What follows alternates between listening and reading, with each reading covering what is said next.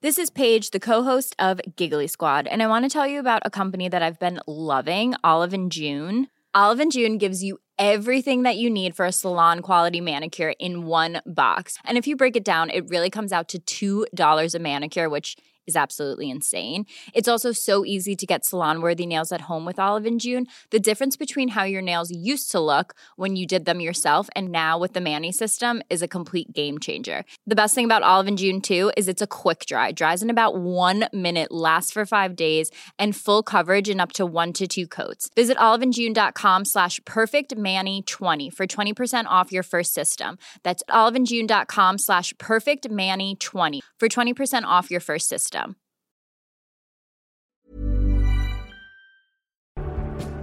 Juan Ramos Rayo, buenas noches. ¿Qué tal? Buenas noches, Dieter. Que sepas que he esperado hasta el jueves, hasta el momento de tu sección, para abordar un asunto del que tenía muchas ganas de hablar. Lo que pasa es que quería que eh, hablaras tú en vez de hablarlo yo porque eh, lo sabes mejor. Eh, hace un par de días conocimos que el gobierno de PSOE y Podemos había empezado la nacionalización de, del Sareb, la Sociedad de Gestión de Activos Procedentes de la Reestructuración Bancaria, que en otro tiempo se llamó el Banco Malo, el que se quedaba con los productos tóxicos para salvar eh, las carteras de otros bancos. El primer paso que ha dado el gobierno de Sánchez y Yolanda Díaz ha sido un Real Decreto que modifica el régimen jurídico de esta sociedad y elimina la limitación que impedía al Estado tener más de un 50% del accionariado. A ver, ¿Qué opinas tú, Rayo? Porque anda que no se hablaba, yo creo que de esto se ha hablado poco. Te he visto a ti eh, por Twitter respondiendo dudas, pero no se ha hablado tanto como se hablaba antes de eh, nacionalizar bancas, rescates, Sareb, Banco Malos. Sí, a ver, em, el Banco Malo, aunque lo llamemos banco, y bueno, yo mismo utilizo el término, no es en realidad un banco, es una gestora de activos tóxicos, digámoslo así una gestora de activos tóxicos que lo que busca es tratar de liquidar, tratar de vender esos activos eh, burbujísticos al mejor precio posible. Fueron comprados con descuento eh, al sistema bancario y se confiaba en que, bueno, pues como se compraron en un momento de mucho estrés, de muchas dificultades, pues se debieron comprar, pensaba, se debieron de comprar a un precio muy, muy bajo y con el tiempo, conforme la economía se recuperara, los podríamos vender a un mejor precio y lograr incluso ganancias para los accionistas. Yo me acuerdo Luis de Guindos diciendo que se iba a conseguir una ganancia del 12,5% para los accionistas que invirtieran capital. Bueno, al final nada, el banco malo, la Sareb, se ha descapitalizado totalmente y eh, el problema es que, como algunos ya criticamos, eh, las pérdidas que tenga la Sareb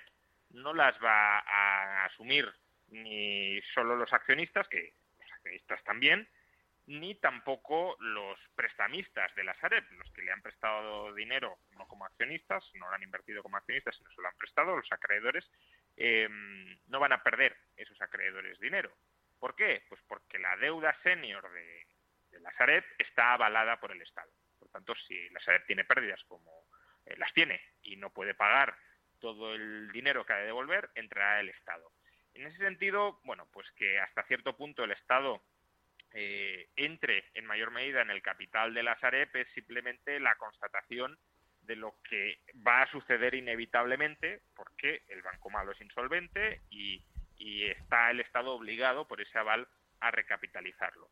A mí eso no me preocupa tanto si fuera un mero ajuste, digámoslo así, contable, eh, lo que me preocupa es que al convertirse el Estado en el propietario de la Sareb, estamos pasando o estamos empezando a politizar la gestión de la Sareb, que debería ser una gestión tan profesional como fuera posible para minimizar esas pérdidas que eh, acaban repercutiendo sobre el contribuyente. Problema, Podemos quiere politizar la Sareb para bueno, reconvertir esto en una especie de, gestora de vivienda pública, de vivienda social, y por desgracia parece que en parte se le van a hacer tales concesiones a Podemos.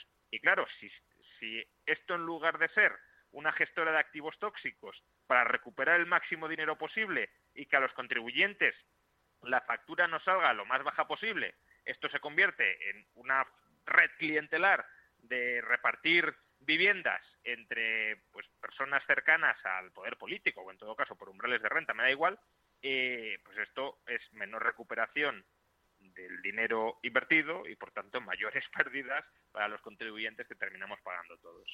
Eh, y además otra cuestión, Rayo, em, el otro día hablando de ocupación eh, recordábamos cómo mm, muchos de los pisos ocupados eh, son de propietarios que tienen eh, cara, ojos y demás, pero también hay otros pisos ocupados que son pisos ocupados de la Sareb, que como parece que se encargan menos eh, y no recurren, me gustaría ver a quién pone Yolanda Díaz al frente de la Sareb y, y, viendo un desahucio por parte de la Sareb con el del gobierno de Sánchez y Yolanda Díaz.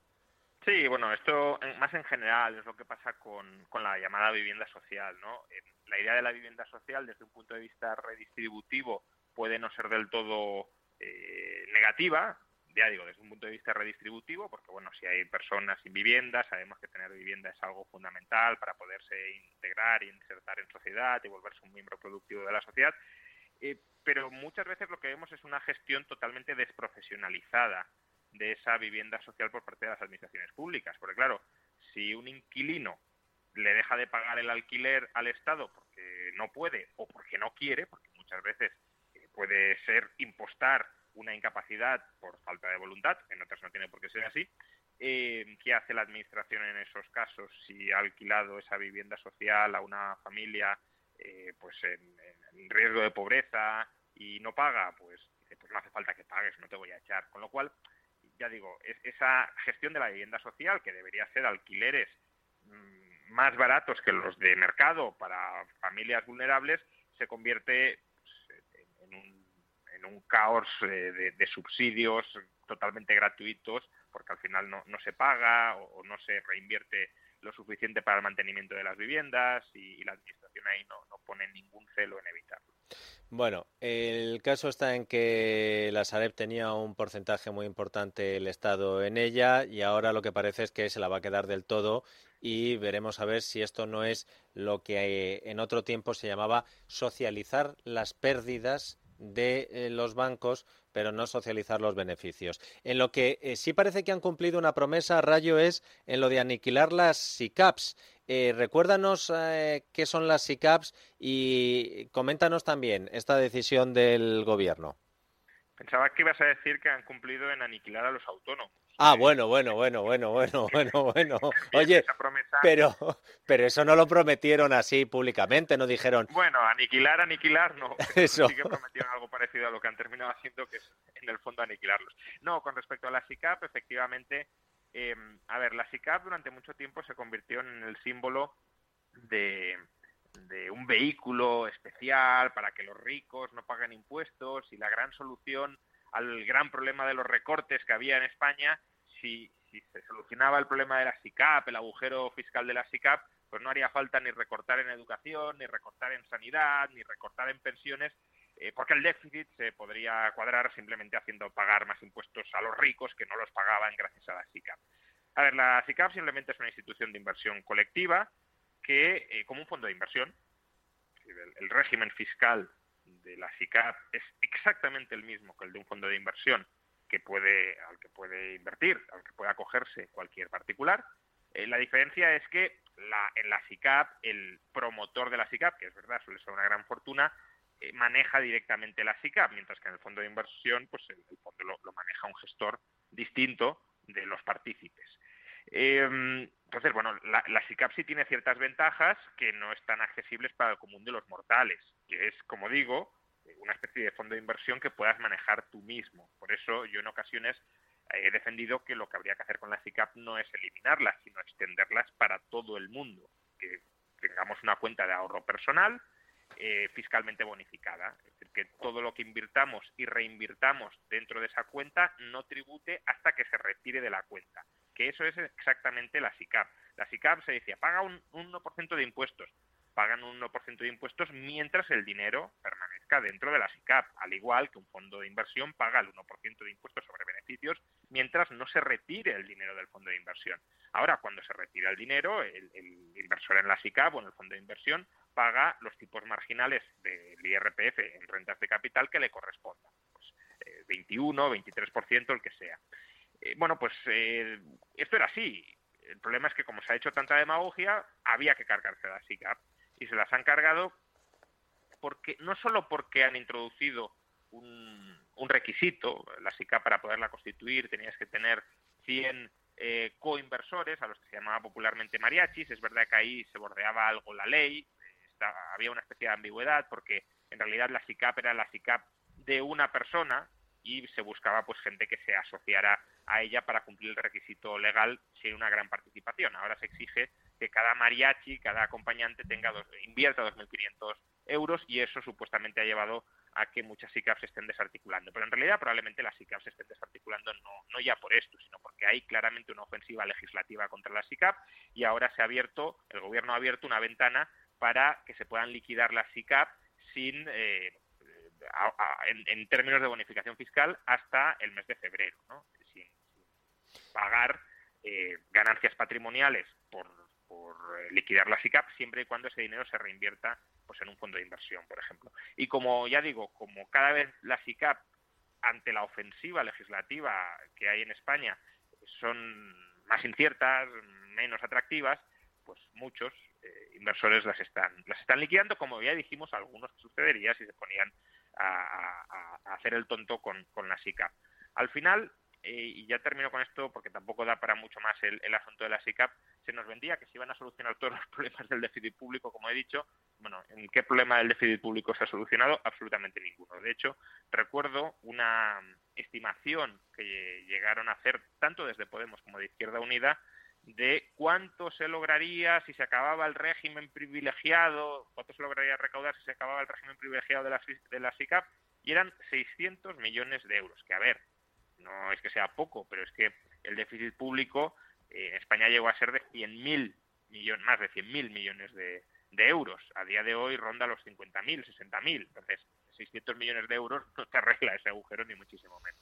Una gota en el océano. Ahora sí, vamos con lo del sablazo a los autónomos, Rayo, porque te confieso que cuando se filtró eh, el Ministerio de Escribá de la Seguridad Social filtró a la cadena SER lo de la subida de las cuotas a los autónomos, a la mayoría, eh, yo pensaba que era el típico globo sonda que se lanza en una negociación para el día siguiente que alguien desautorizara una vez más a escriba y dijeran, bueno, eh, íbamos a subir esto, pero ahora eh, solo vamos a subir este poquito y así convencer a los agentes sociales que, de que ya se había cedido. Dice, oye, te asustamos con lo peor, quédate con lo malo. Sin embargo, eh, desde que se filtró, lo que se ha ido haciendo, eh, Rayo, en vez de rectificar, es tratar de convencer al personal de que en realidad la subida de cuotas es buenísima, que a la mayoría se le baja. Pero esto es así. a ver, no es un globo sonda. En esto, por desgracia, se viene trabajando desde hace mucho tiempo y vamos a ello. Es más, por mucho que ahora eh, Casado, y a ver, hace bien en criticarlo, pero por mucho que ahora Casado lo critique, Montoro también estaba trabajando en esto. Es decir, que aquí hay una continuidad eh, de ataque sistemático contra los autónomos, porque los autónomos tienen una ventaja frente a los asalariados, es verdad, que es que pueden determinar su base de cotización. Y fíjate tú por dónde que si les dejas libertad para determinar su base de cotización, prácticamente el 90% de los autónomos escoge cotizar por la pensión mínima.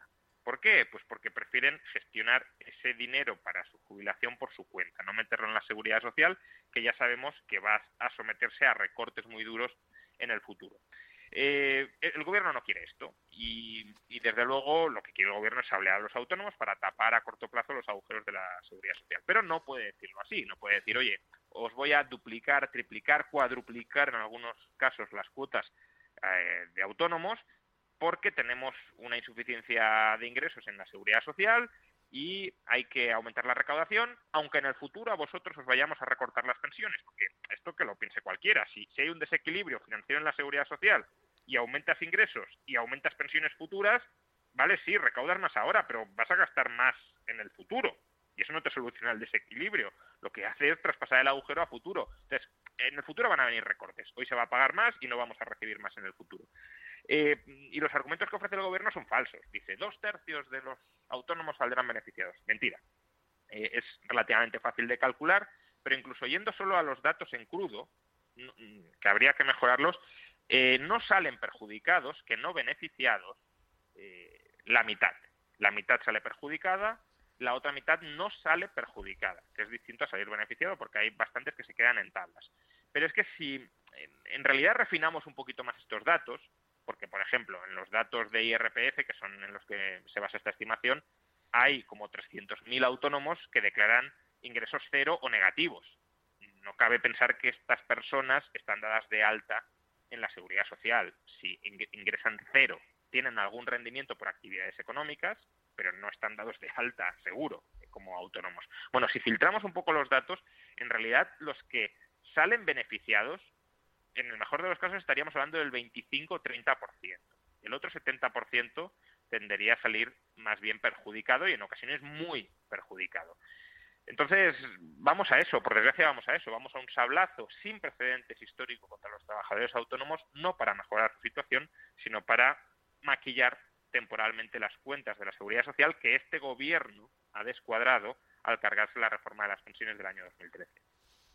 Juan Ramón Rayo, muchísimas gracias por tu ayuda. Hasta la semana que viene, que supongo que tendremos otras tres o cuatro noticias de estas para que las comentes. Ojalá no sean más hablazos históricos. Ojalá tengamos también alguna buena noticia. Un abrazo y gracias. No, no, no, no hay margen para muchos más hablazos, me temo. Eh, por favor, Isabel Vizcaíno, ¿me puedes guardar esta declaración, este entrecomillado de Juan Ramón? De Juan Ramón Rayo. No hay mucho margen para más hablazos.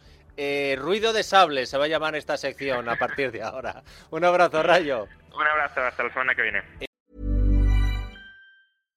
When you make decisions for your company, you look for the no-brainers. And if you have a lot of mailing to do, stamps.com is the ultimate no-brainer. It streamlines your processes to make your business more efficient, which makes you less busy.